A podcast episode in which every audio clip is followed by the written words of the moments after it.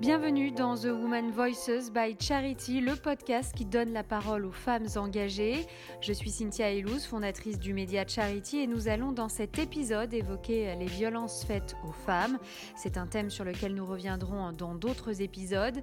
L'année dernière, près de 150 femmes ont été tuées par leur conjoint ou ex-conjoint. Plus de 50 000 plaintes pour viol ou agression sexuelle ont été enregistrées par la police.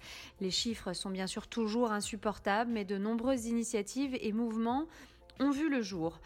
Pour en parler, j'ai le plaisir d'accueillir une femme très engagée, Nadège Bosson-Diane. Nadège, bonjour. Bonjour. Vous êtes artiste militante. Comme actrice, on vous a vu auprès de Benoît Poulvord dans Podium. Vous avez fait partie euh, pendant plusieurs années du casting de Plus belle la vie. Vous avez fini de tourner un film Meurtre à Cayenne. Vous êtes l'actrice principale, une policière encore. Et côté engagement, vous êtes euh, ambassadrice de l'AMREF, la première ONG de santé publique en Afrique. Récemment, euh, vous êtes aussi devenue bénévole au Secours populaire depuis la crise du Covid-19. Alors pour commencer cet entretien, j'avais envie que vous nous expliquiez une initiative que vous soutenez qui s'appelle Noir n'est pas mon métier.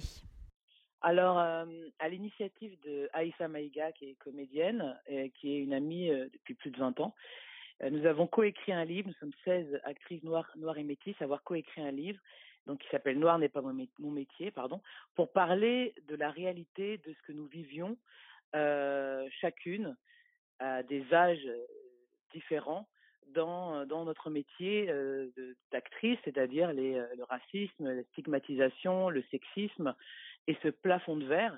Mais c'est surtout, nous voulions raconter avec la réalité donc de nos expériences des faits que vivent une population au, jour le jour dans la société française. C'était l'occasion d'être la voix de ceux qu'on n'entend pas et de, et de dire stop et maintenant prenons conscience, prenons acte de ces inégalités et qu'est-ce qu'on va faire, qu'est-ce qu'on a envie de faire pour que ça change. Donc voilà, donc nous avons coécrit ce livre qui a d'ailleurs, à notre grand, grand étonnement, très bien marché. On ne s'attendait pas à ce qu'il y ait un, tel accueil du public et notamment des jeunes qui, sur les réseaux sociaux, moi, me laissaient des messages, enfin, chacune me laissait des messages en disant Enfin, vous parlez de ce que je vis au quotidien, je ne me sens plus seule, j'avais l'impression d'être fou ou folle, merci de parler. Et puis, c'est surtout qu'on s'est rendu compte avec Aïssa que ce que nous avions vécu, nous, il y a 20 ans, les plus jeunes comédiennes le vivaient encore aujourd'hui, que ça avait à peine bougé, à peine évolué, et c'était pour nous insupportable, et c'était une manière de dire, voilà, stop, maintenant c'est la réalité, qu'est-ce qu'on fait avec ça? Est-ce que vous pouvez nous donner des exemples? Vous dites que des jeunes filles vous contactent, mais de quoi s'agit-il concrètement? Il s'agit concrètement d'insultes euh, racistes, euh, de, de barrières euh, à l'emploi, de difficultés à trouver un, un appartement quand mmh on est une personne. Alors, il y a des termes en ce moment qui font un petit peu débat. Donc, on va dire personne perçue comme non blanche. Comme ça, on ne va pas dire euh, racisée, ce qui est un terme euh, sociologique qui explique qu'on est, qu'on est victime de racisme. Mais ce terme, comme il irrite, j'ai envie qu'on qu'on soit dans l'ouverture. donc, on va pas prendre des termes qui peuvent irriter. Mais en tout cas, voilà, donc c'est une réalité de, euh, euh de dire, euh, par exemple, à, une jeune fille noire, tu ne peux pas être avocate parce que tu es noire, donc il faut que tu ailles faire d'autres études. Ça, c'est la réalité. En, en C'était en 2019, en l'occurrence, mais euh, que, euh, par exemple, ma nièce entend encore en, en 2020. Euh, ou alors, concrètement, sont vraiment des, euh, des barrages psychologiques. C'est ça qui est, qui est, compliqué à comprendre aussi avec la structure même de l'élaboration du racisme, en fait, c'est que euh, quelque part, on vous fait comprendre que vous êtes un citoyen de seconde zone et que vous n'avez pas le droit, vous n'avez pas accès à certains emplois par exemple, ou certaines formations. On a envie de vous mettre euh, à un endroit qui est supposé être le vôtre. Et donc ça, c'était important pour nous de donner cette parole, de faire entendre cette parole-là. Et on, on voit avec ce qui se passe aujourd'hui qu'il y a encore énormément de, de, choses à faire et qu'il y a, à mon sens, euh, un dialogue qui doit se faire entre euh, les pouvoirs publics et, euh, et la jeunesse. Qui, qui, il faut l'entendre, cette jeunesse. Vous avez présenté cette initiative à Cannes aussi, hein, c'était l'année dernière, je crois. Oui, c'est ça. En fait, donc nous avions eu la chance, donc pareil, toujours avec Aïssa, de pouvoir monter les marches et pouvoir en, envoyer un signal assez fort de toutes ces femmes noires et métisses, de toutes ces générations de femmes euh, habillé, d'ailleurs on peut le dire, merci Olivier Roustin qui nous a tout habillé en balmain, qui était aussi dans un militantisme avec nous, et, nous étions là tout ensemble dans quelque chose de solennel et en même temps euh, joyeux parce que nous, nous ne sommes pas en colère. En fait, nous avons juste envie de dénoncer des faits. Et, et, donc, nous avons levé le point, mais nous avons aussi dansé parce que euh, on a envie d'envoyer aussi un signal euh, euh d'ouverture, euh, de rassemblement. Et, et, ça a été incroyable l'impact qu'il y a eu jusqu'au Brésil, jusqu'en Grèce. Enfin, c'était c'était vraiment. On est aux États-Unis, c'était très très fort. Et c'était un moment, euh, bah, je vous en parle, je suis encore émue. C'était, c'était incroyable, un moment de sororité. Euh, et euh, voilà, comme, comme, comme je les aime. Alors vous êtes euh, souvent présente sur le terrain, sur les réseaux sociaux pour dénoncer les violences faites aux femmes. Vous avez défilé euh, notamment le 8 mars dernier lors de la journée internationale du droit des femmes aux côtés de Adèle Haenel. Vous avez vous-même été victime de viol lors de tournages en Afrique et vous l'avez révélé publiquement il y a peu, il y a moins d'un an hein, je crois. Vous avez reçu des marques de soutien. Quelles ont été les, réactions autour de vous dans le privé, dans le métier? Alors il y a deux choses euh, quand on quand on, est comme ça une voix qui qui, qui parle de violence sexuelle, euh, il y a, je dirais, allez, 80% de soutien et 20% d'insultes, de menaces. Euh, moi, j'ai parlé en fait au FESPACO, Festival du cinéma africain, parce que j'étais invitée à, à, venir parler de la place de la femme dans le cinéma africain. Et moi, je les appelle mes vagues. C'est moments qui reviennent de, mes viols. Ça m'est, revenu comme ça. Euh, je fais un travail sur moi depuis euh, très très longtemps, un travail psychanalytique, qui fait que j'étais en mesure de, prendre la parole parce que j'avais fait le travail sur moi et que je pouvais délivrer une parole qui, malgré la douleur de ce que c'est de révéler euh, ce qu'on a subi, ma parole était structurée et surtout, j'invitais les victimes de viol euh, à faire un travail de reconstruction qui ne passe pas seulement par le fait de parler, mais par un travail euh, que ce soit psychanalytique, psychologique ou psychiatrique. Euh, la, la, reconstruction, elle ne se fait que par ce travail-là. Mais la bonne nouvelle, c'est que justement, il n'y a pas de fatalité. Et moi, c'est mon message, et c'est pour ça que j'ai parlé. C'est pour dire aux victimes, on peut se reconstruire. Le travail est long, le travail est douloureux, mais on peut se reconstruire. On peut recréer du lien à l'autre. Euh, mais il faut faire un travail sur soi. Et à mon sens, être euh, une artiste, c'est pour ça que pour moi, c'est quand je, j'aime bien me définir comme artiste militante. On a une fonction, on a euh, une responsabilité, et, et c'est pas rien d'être une femme noire sur une scène de théâtre ou dans un film. C'est un acte, c'est un acte politique, ça raconte quelque chose. Et, et du coup, j'ai, vraiment pour moi, j'avais à cœur de me servir de, ce, de cette expérience que malheureuse, douloureuse que j'avais traversée et d'essayer d'aider à mon, humble niveau euh, d'autres qui passaient par là, qui, euh, qui n'avaient pas encore la force, en fait, euh, ni d'en parler, ni de, de, de, de, de se sortir de cette culpabilité qu'ont toutes les victimes de viol euh, et, et, la très grande violence contre, contre soi-même. Et puis après, j'ai remonté aussi euh, parce que moi j'ai été victime et j'en ai parlé, ça je vous en parle très librement. J'ai été victime en fait de viol dès l'enfance, dès l'âge de 9 ans en fait par un ami d'une amie de ma mère. Et, euh, donc je suis comme malheureusement beaucoup de victimes de viol, euh, victime de syndrome de viol à répétition. Ça, arrive euh, fréquemment, notamment quand on a été victime de viol dans l'enfance en fait. Et j'avais vraiment envie de m'emparer aussi de cette question-là parce que quand on commence à se à s'intéresser aux violences sexuelles, le nombre mais vraiment, je ne veux pas être alarmiste ou je suis pas.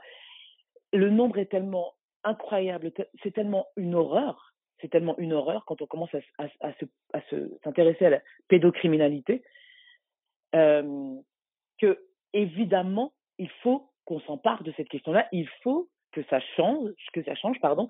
Il faut que euh, on arrête, comme l'a très bien dit euh, Adèle Haenel, d'en faire des monstres de ces, euh, de ces violeurs, c'est la société qui a une responsabilité là-dedans, dans, dans cette... Moi, j'ai à cœur de dire que pour moi, quand on viole quelqu'un, on, veut tuer une partie de cette personne-là, et notamment les femmes. C'est une manière aussi de, une manière de l'oppression du patriarcat, de les, de les faire taire. de, de dire qu'elle n'existe pas.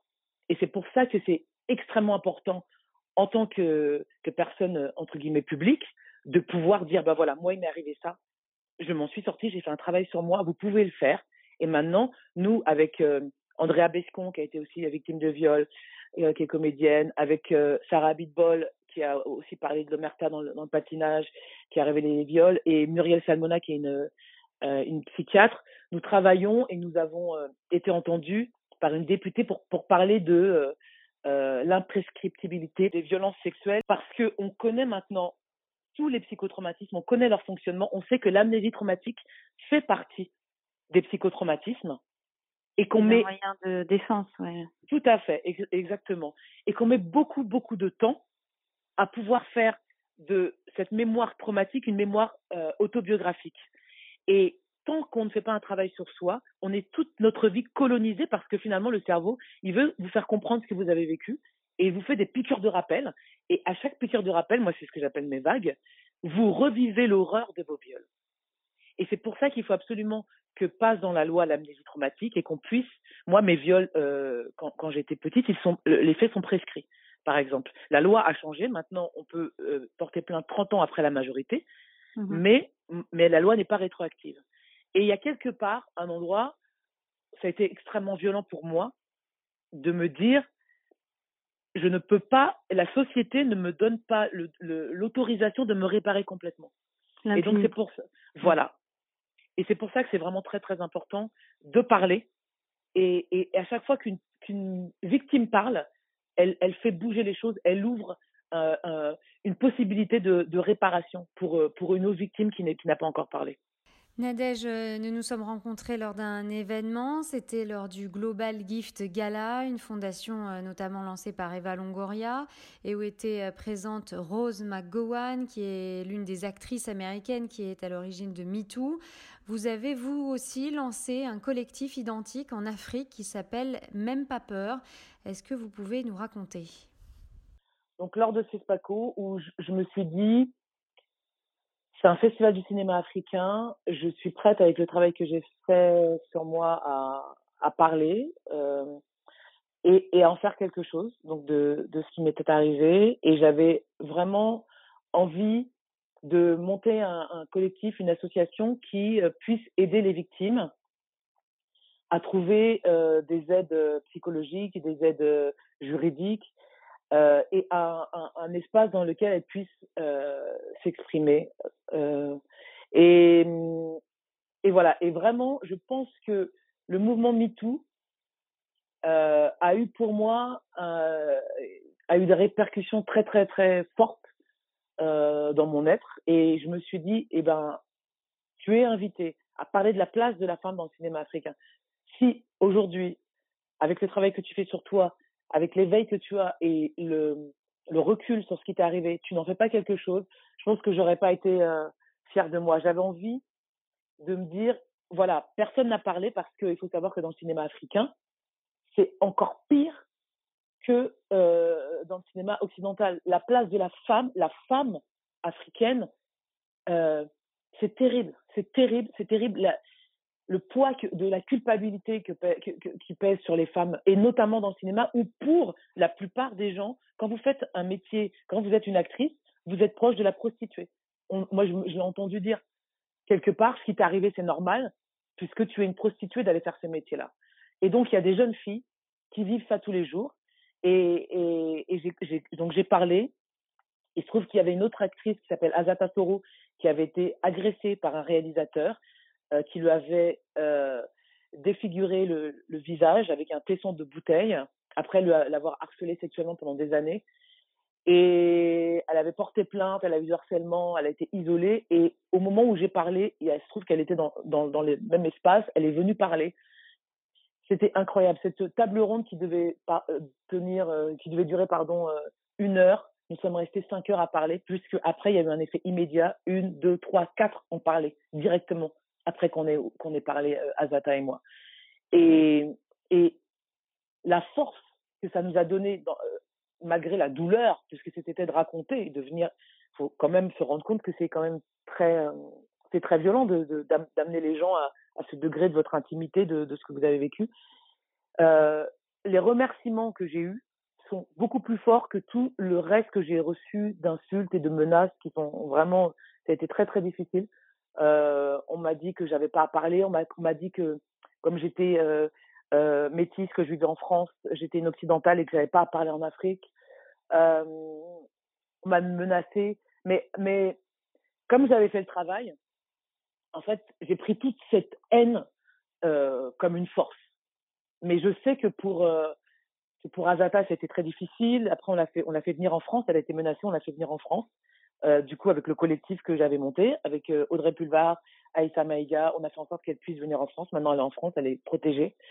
Euh, et plein de, jeunes femmes m'ont parlé anonymement et ne veulent absolument pas qu'on révèle leur nom. Et les horreurs que j'ai entendues, ça m'a, mais c'était tellement atroce. Des jeunes filles de, de 8, 9 ans sur des tournages qui étaient violées régulièrement par des réalisateurs, des jeunes femmes, des réalisatrices, des grandes réalisatrices qui étaient menacées de, si elles révélaient leur viol, de ne plus avoir euh, d'argent pour faire leur film. On en est là, en fait. Et moi, c'est pour ça que j'ai parlé et c'est pour ça que je continuerai de parler et que euh, vraiment, je, je, prends comme force et, les moments où j'ai des doutes, où je suis un peu fatiguée et éprouvée, je, je, je réentends cette petite voix de cette jeune fille avec sa maman qui me dit Merci Nadège, j'avais, j'étais seule, j'étais seule. Merci Nadège, merci d'être notre voix. Voilà, pardon, je suis émue parce que c'était. Je comprends bien sûr. Merci, merci beaucoup euh, Nadège Bossondiane d'avoir euh, bien voulu euh, témoigner sur les violences que vous avez subies et plus largement sur les violences que subissent les femmes, les femmes noires. Bravo en tout cas de, de votre engagement et on suivra bien sûr avec attention toutes vos actions. The Women Voices by Charity est le podcast qui laisse la parole à des femmes inspirantes. Vous l'avez entendu. Vous pouvez nous retrouver sur Apple Podcasts, Spotify et toutes les plateformes. N'hésitez pas à vous abonner et à nous laisser des étoiles. À très bientôt.